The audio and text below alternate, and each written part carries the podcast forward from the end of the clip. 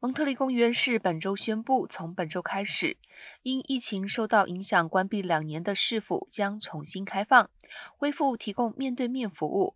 蒙市的居民、企业主、社区成员、供应商和利益相关者都可以来到现场支付水电费账单、会见市政厅部门员工以及获得其他服务。大多数来访是不需要预约的。蒙氏图书馆和兰利老人中心等市政府设施同时也将恢复开放，但是服务时间可能会有所不同，可通过电话或邮件联系或访问市府网站。